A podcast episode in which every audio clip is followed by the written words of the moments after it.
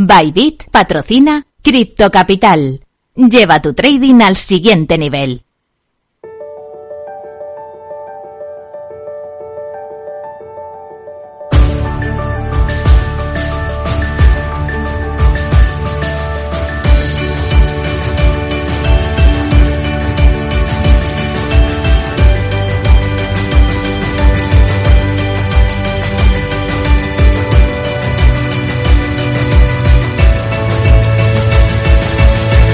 En Capital Radio, Cripto Capital, con Sergio Fernández.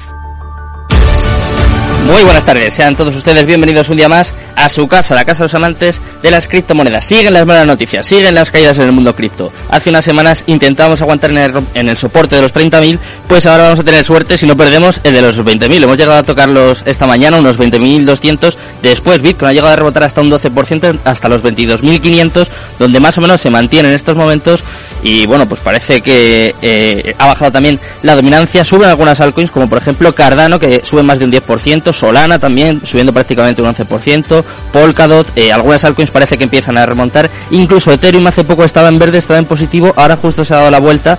Parece que las caídas son un poco, bueno, se están atenuando un poquito, pero ya lo veis, eh, estamos viviendo un momento muy complicado dentro del mundo cripto, dentro del mercado cripto, y bueno, pues es el momento de tener la cabeza muy fría y sobre todo, yo diría incluso las, las manos quietas. Nosotros ya vamos a empezar con nuestro habitual programa. Hoy tenemos dos entrevistas. Vamos a empezar hablando un poquito de fiscalidad cripto, muy importante en estos momentos, y luego un poco de educación financiera, que yo creo que es fundamental en momentos como, como el que estamos viviendo. Así que venga, empezamos ya, arrancamos Cripto Capital.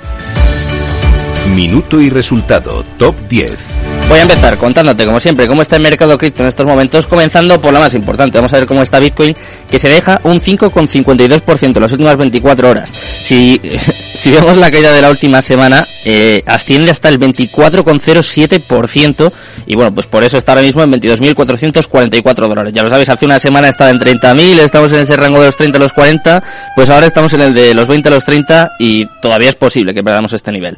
En segundo lugar, Ethereum cayendo un 30% en la última semana, qué barbaridad. Y eso sí, en las últimas 24 horas parece que cae un poquito menos, está dejándose un 1,06% hasta los 1.220 dólares. En tercer lugar, empezamos ya con las stablecoins, la nota un poco más positiva en, las últimas semanas, claro, ya, ya solo faltaba.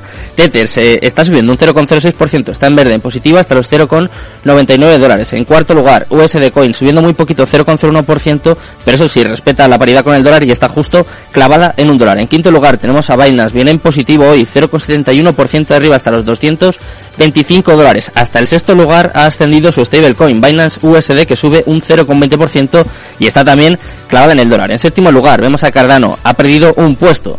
Por eso sí, por lo menos parece que empieza a remontar. Hoy sube un 10,85% y está en 0,50 centavos. Está en medio dólar. En octavo lugar vemos a Ripple, subiendo muy poquito también, pero se mantiene en positivo, 0,45% arriba hasta los 0,31 centavos. En noveno lugar, Solana viene disparada hoy, eso sí, en la última semana se deja un 22%, o sea, todavía le queda mucho por recuperar. Está subiendo un 10,56% hasta los 29,88 dólares. Y cerrando nuestro top 10 vemos a Dogecoin, también viene en positivo, parece que hoy vienen un poco más fuerte, por lo menos las altcoins. En concreto, Dogecoin sube un 3,19% y está en 5 centavos. Así está el mercado cripto en el día de hoy. Vamos a empezar a hablar un poquito de fiscalidad cripto y luego quédate conmigo que vamos a aprender un poquito de educación financiera, que es, es muy importante. La entrevista del día. Bueno, pues vamos a empezar más nuestra entrevista del día. Tenemos con nosotros a Jesús Lunas, el fundador de Tas Crypto, una empresa, pues, básicamente de fiscalidad cripto que es muy importante día de hoy.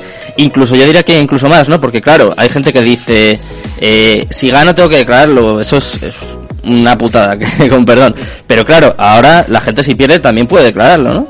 También puede tener ahí como un, un resquicio, ¿no? Una nota positiva, no, pero bueno, tienen ahí una salida, ¿no? ¿Qué tal, Jesús? Buenas ¿Qué, tardes. ¿Qué tal? Buenas tardes. Eh, sí, el- no solamente hay que declarar las ganancias, sino si tenemos pérdidas, eh, sobre todo porque además tenemos cuatro años para compensarlas, aunque sean pérdidas de criptomonedas. eh, imaginemos que el mercado remontará y, y y remonta y conseguimos eh, generar plusvalías el año que viene, pues tenemos hasta cuatro años para poder compensar todas las pérdidas que tengamos. Por lo tanto, yo recomiendo que no solamente si tenemos ganancias, sino si tenemos pérdidas también las declaremos, claro que sí. Importante no llevar como una lista, apuntar ahí todo, ¿no? Lo bueno y, y lo malo en este Eh, caso. Exacto, al final hay que llevar un registro de todas las transacciones que hacemos, no solamente para el tema de, de la propia declaración, sino mm, En el caso de que Hacienda nos, nos pida más información, pues tenemos que tener un registro completo de qué hemos hecho en criptomonedas para poder detallárselo y, justificarle lo que hemos puesto en la declaración de la renta.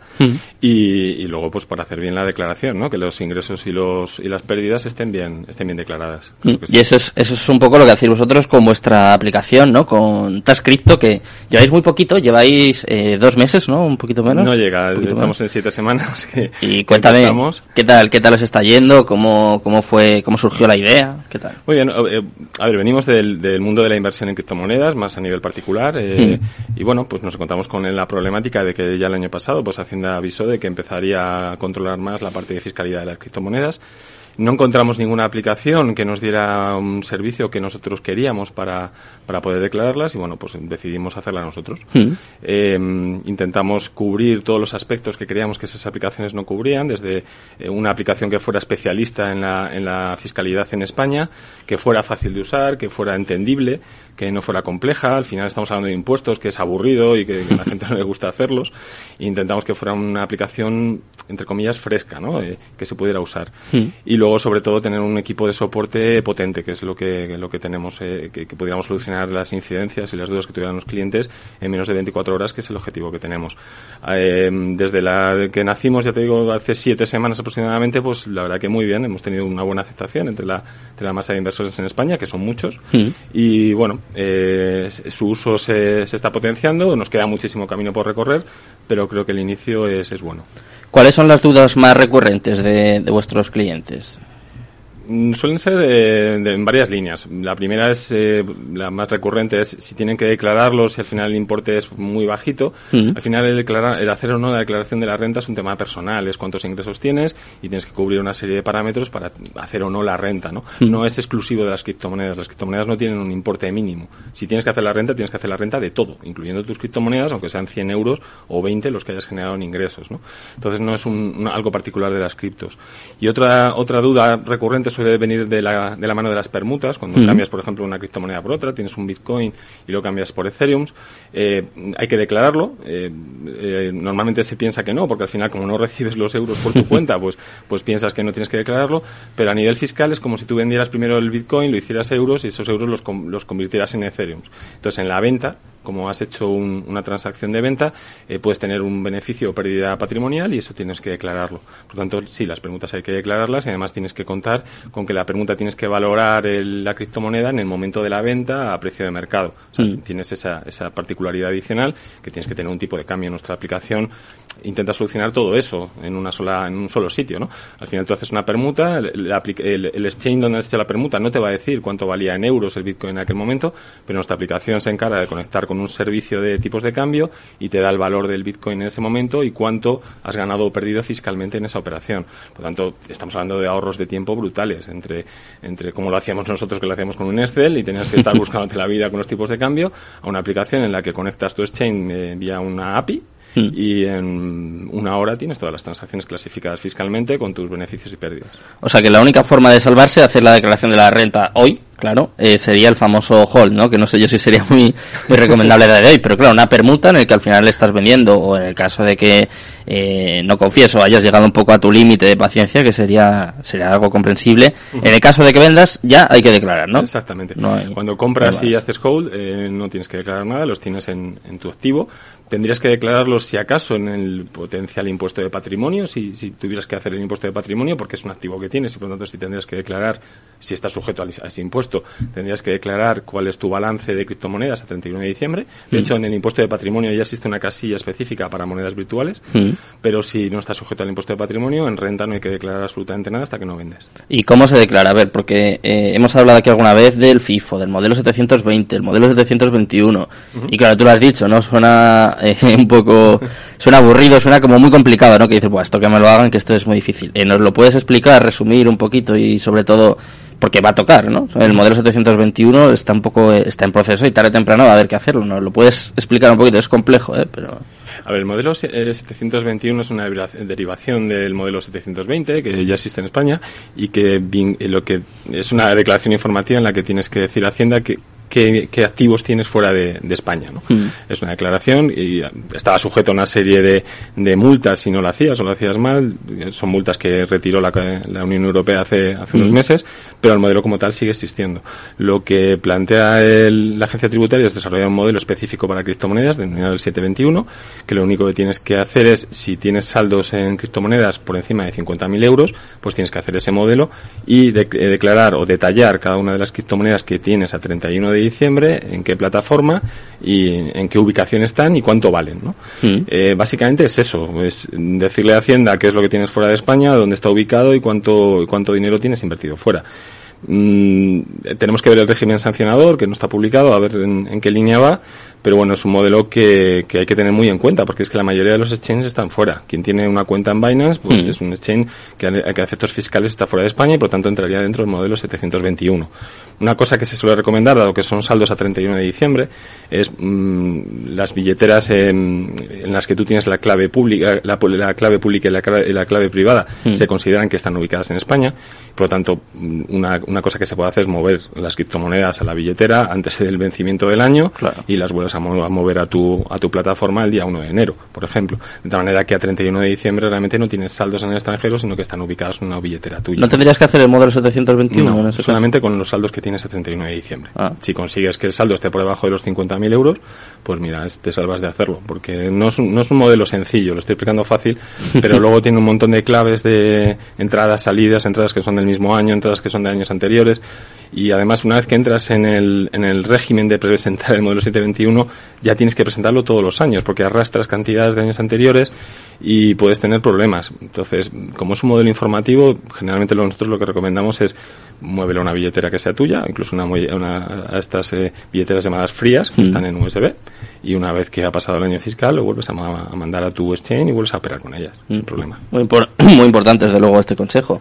Eh, nos queda un minutillo para empezar nuestra sección de educación financiera. Ya sé que están los amigos ahí de Veloaba esperando, pero eh, quiero saber, antes de ir con ellos, eh, tu opinión sobre el mercado. Opinión, ¿eh? Obviamente no te voy a pedir aquí un análisis, pero ¿cómo ves, cómo ves el mercado? Porque estamos viviendo unos días eh, muy complicados. ¿eh? Hay que tener mucho mucho bagaje, ¿no? Mucha experiencia en el mercado cripto para no venirte abajo. Ujú. Que sería lógico. Sí, no, bueno, el, el problema es que las criptomonedas se está demostrando que no son valores refugio como se le quería comparar con el euro, es- son más comparables a las acciones, al mundo, al mundo de la inversión bursátil Mm. y por lo tanto son activos de mucho riesgo.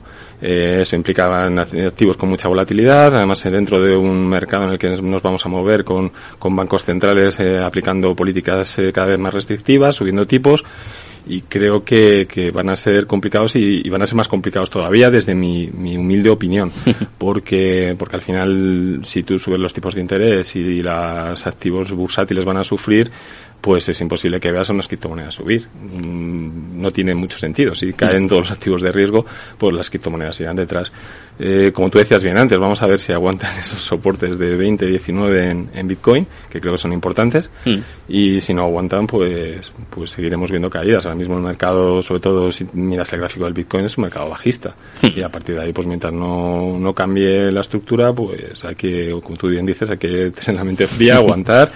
Y, hombre, pues al final si como yo creemos en que la criptomoneda es el futuro dentro de, del- de las transacciones, pues, pues se vendrá arriba, ¿no? Yo lo comparo muchas veces con la burbuja de las .com, eh, acciones como eBay o como Amazon en su día cayeron el 95% y hoy, pues mira, ¿dónde las tienes? Pues, pues eh, puede ser algo similar, ¿no? Eh, en eso confío yo por lo menos.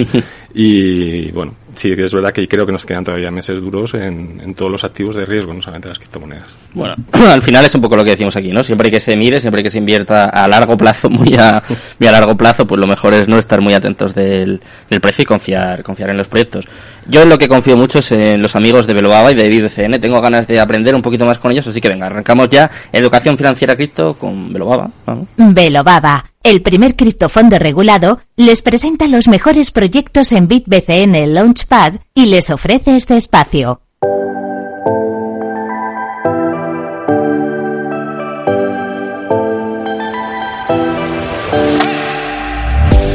Pues ya estamos por aquí, como todos los martes, en nuestra sección de educación financiera. En momentos como el que estamos atravesando ahora, pues yo creo que lo más importante es aprender y formarse. Y bueno, pues siempre hay que intentar hacerlo con los mejores. Y por eso tenemos nosotros a Valentín Santamaría y a Daniel Contreras que nos van a hablar un poquito sobre gaming, sobre. Vamos a diferenciar un poquito el grano de la paja, ¿no? En muchos proyectos, pues vamos a intentar daros algunos consejos para que sepáis elegir. ¿Qué tal? Muy buenas tardes. Placer teneros por aquí. Hola, buenas, Sergio. ¿Qué tal? Buenas, buenas tardes. Sergio. Muy buenas. No, íbamos a venir, ¿eh? No íbamos a venir. ¿Habéis pensado rajaros? Está el mercado para esconderse. No, no, no, para nada. Hay que, hay que dar la cara a las buenas y a las malas. Pero, pero sí, sí. Últimamente el correo, el Instagram, el Telegram, pues echan humo. Sí, ¿no? ¿Os pide muchos consejos o, o es para meterse con vosotros? Tiene que haber de todo ahí, ¿no? El típico cuñado, queda, ¿no llega mensaje dudas, de, dudas. del cuñado? Sí. ¿Sí? bueno, tenemos, mu tenemos muchos, ya te lo dije, ¿no? Desde claro. de esto, de muchos eh, índices de Bernardos, ¿no? Pues por ahí hay muchos amigos de este tipo. Pero bueno, de todo, de esto también toca en, todo, en todos Sí, los sí, mercados. sí. Los tulipanes y las burbujas y todo eso ahora están saliendo ahí. Eh, exacto, están exacto. saliendo a relucir. Exacto, ahora vienen los, los expertos, eh, exacto, o sea, salen debajo de las piedras. Bueno, nosotros hoy eh, bueno, vamos a hablar un poquito intentar ayudaros.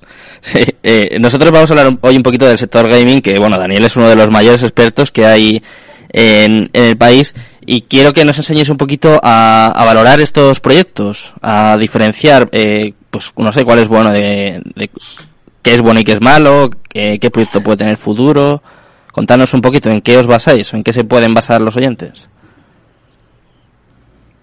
Vale, a ver, a, a día de hoy es complicado, ¿no? Como hemos hablado, hemos hablado de cómo está el mercado y, y, bueno, pues los proyectos gaming al final están sufriendo un poco más que incluso las altcoins, Hmm. debido, bueno, pues que al final es un sector más, más inmaduro todavía que lo que sea el sector de la criptomoneda. Eh, de hecho, llevamos mm, apenas dos, tres años con el gaming eh, y bueno, esto se nota porque los modelos a día de hoy no son del todo maduros, ¿vale? Hay mucho todavía prueba y error y nos encontramos todavía este tipo de cosas.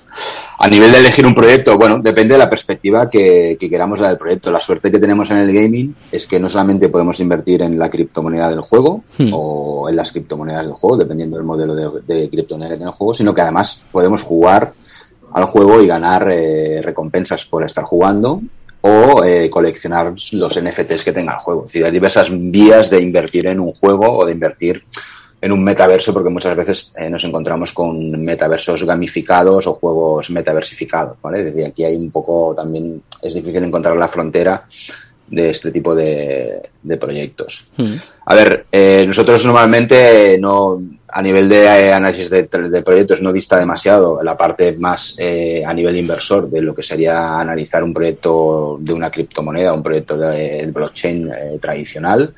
Eh, bueno, pues evaluar el roadmap del proyecto, evaluar el equipo del proyecto, la comunidad que hay detrás del proyecto, a través de, bueno, pues cuántas transacciones se están teniendo al día, es decir, este tipo de cosas que en un proyecto tradicional también mirarías, ¿de acuerdo? Hmm. Pero sí que es verdad que en el mundo del gaming, en el metaverso, hay un componente subjetivo y un componente de jugabilidad importante. Es decir, es muy difícil que un juego eh, que no tenga jugabilidad o que no sea atractivo para el mundo del, del- de los gamers, ¿vale? Que es aquí donde está la barrera a día de hoy con el mundo gaming tradicional, eh, perdure en el tiempo. Y bueno, pues aquí es donde un poco es donde tenemos que diferenciar de qué, en qué tipo de, de inversión que realizar. A nivel de inversión a corto o largo plazo, como en cualquier otro proyecto, Hmm. o vas a hacer una, o vas a hacer, vas a utilizar un juego como una parte de, de ganar dinero aparte de divertirte. Claro, al final aquí eh, dijéramos que la euforia de Axie Infinity que nos trajo a, principios de año eh, se ha ido, bueno, se ha caído porque al final ese tipo de juegos pues vemos que no, no, no están siendo sostenibles en el tiempo y cada vez sus tokenomics van cambiando para poder eh, hacerlo sostenible. Y yo creo que aquí también este el estado del mercado nos ayudará un poco a hacer eh, a separar el trigo de la paja. Hmm. Y en la parte de, de jugar, pues yo lo que aconsejo es que encontremos un juego que sea divertido, que nos guste, que nos enganche y que además de, de invertir nuestro tiempo en esa parte de lúdica, pues nos llevemos unas moneditas y nos llevemos algo para, para poder pagarnos una cerveza de vez en cuando, ¿vale? Es decir, esa sería un poco la idea, de encontrar un juego en el que tú realmente te encuentres cómodo y de, a gusto jugando. Desde la parte de vista del, jugador, ¿eh? desde la mm. parte de vista del inversor, pues ya vemos que hay otras variables un poco más complejas. ¿Cuál sería un ejemplo de caso de éxito? Porque claro, has mencionado Axie Infinity, que eh, desde luego el año pasado pues no paraba, no para de sonar. Ahora justo estaba viendo que está a punto de caer eh, del, top 50 y yo me acuerdo que a raíz de Infinity salieron un montón de juegos que destacaban justo por lo contrario de lo que tú estás comentando, ¿no? Que eran, creo yo, ¿no? Más especulación, eh, no eran muy, muy jugables. Eh, eh, ¿Hay algún caso de éxito ya de hoy? Por ejemplo, se me ocurre Outer Ring, ¿puede ser esa un poco la línea de que deben llevar los juegos o no sí, a ver, al final, sí, al final desde el punto de vista de inversor, Outer Ring sería un, sería un ejemplo a seguir en el sentido de, de cómo eh, afrontar esta parte de, de cómo enganchar a la comunidad y atraer a la comunidad. Porque al final aquí, como todo proyecto cripto, eh, si no tienes comunidad, el, eh, el, proyecto no va a sobrevivir y más en el mundo de gaming. Hmm. Y yo creo que también hay un poco también de, de qué juegos van a atraer a la a la comunidad gaming tradicional. Nos estamos encontrando con eh, bueno, pues las grandes compañías del gaming tradicional que, bueno, un poco, de decirlo de mala manera, escupen encima de los NFTs y de este tipo de tecnología. Pero bueno, ya vemos eh, compañías como Epic Games que ya ha sacado un juego en, en Gala Games, que es un launchpad de, o un, más que un launchpad, es una plataforma de juegos eh, blockchain, hmm. y vemos que van a ir entrando poco a poco nosotros esperamos a ver juegos que este año puedan surgir y que, bueno, veremos qué pasa con, eh, con sus roadmaps debido al estado del mercado. yo creo que una apuesta segura, aunque el mercado esté en bajada, es, es Illuvium, ¿de acuerdo? Illuvium es un juego muy esperado que eh, por la inversión que tiene detrás y por el modelo de juego que tiene, que es eh, un juego triple A eh, que va a competir con juegos ya tradicionales en este sector, puede ser algo muy interesante. Y luego sí que nos vamos a encontrar eh, modelos de, juego diferentes, en el cual no solamente eh, en Axie Infinity todo el mundo ganaba, para decirlo de una manera, y vamos a ir a modelos de juego en el cual, eh, bueno, pues que que la, que la gente pierda. Es decir, que cuando tú hagas una batalla contra un contrincante puedas perder tus monedas o puedas poner tus rewards. Mm. Y esto va a hacer que realmente nos, nos, acerquemos también al mundo más del gaming tradicional. Y aquí, pues, eh, proyectos en los cuales nosotros estamos viendo interesante, pues puede ser, por ejemplo, el, uh, Cyber Titans del estudio Lip Lab, mm. de acuerdo, que está sacando un juego de mezclando eh, gaming con gambling y eso puede ser interesante. Luego también pueden ser interesantes plataformas que integren eh, proyectos de, gaming tradicionales con, con, la, con el blockchain. Y aquí, pues bueno, eh, desde nuestro punto de vista, Banger Games, que es uno de los proyectos también que nosotros estamos invirtiendo, mm. es una apuesta bastante interesante en el sentido que lo que va a permitir a juegos no tokenizados, no tokenizados, juegos no, que no están en el blockchain, utilizar una plataforma donde bueno, pues crear eh, torneos de esports de manera automatizada y sin y controlados por smart contracts, va a tener la posibilidad de acceder eh, a pues tener una, un reward que no esté dentro del juego, sino que sea un reward que se utilice en todos los juegos. Mm. Y un poco la idea, vamos a ver muchas cosas que van hacia esa banda, hacia intentar atraer al mundo gaming tradicional al mundo del blockchain. Si me permites, antes de despedirme, que no nos va a dar tiempo, pero yo voy a hablar también de cosas interesantes, como el nuevo programa en DeFi. Eh, sé que estáis a puntito, que arranquéis en septiembre, si os parece, lo contamos la semana que viene y ya nos, nos despedimos por hoy. Muchas gracias, chicos. Un placer, muy buenas tardes. Genial, hasta luego. Me despido ya de todos los oyentes, os dejo con Mercado Abierto, con Rocío Arbiza y todo su equipo. Muchas gracias, muy buenas tardes y Cristo Capital, tu demon.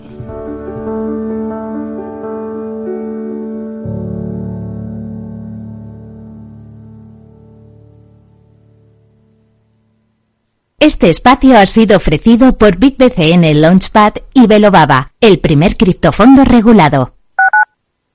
Capital Radio Madrid, 103.2. Nueva frecuencia, nuevo sonido. Esto te estás perdiendo si no escuchas a Rocío Arbiza en Mercado Abierto. Rubén García Páez, director general en Iberia y Latam de Columbia Threadneedle yo creo que la tecnología es de todos los sectores quizás el sector por excelencia más estratégico, ¿no? que está presente, lo hemos visto en la evolución de otros sectores. Con lo cual, eh, creemos que en cualquier planificación financiera de largo plazo, insisto, de largo plazo, la tecnología tiene que estar muy presente. ¿no? Eh, ¿Qué ha ocurrido? Que en los últimos años la tecnología, sobre todo las grandes compañías, las fans, las cuatro o cinco grandes, han acaparado, digamos, el crecimiento, pero la tecnología va más allá. Mercado Abierto con Rocío Arbiza. Madrid 103.2 FM, Capital Radio.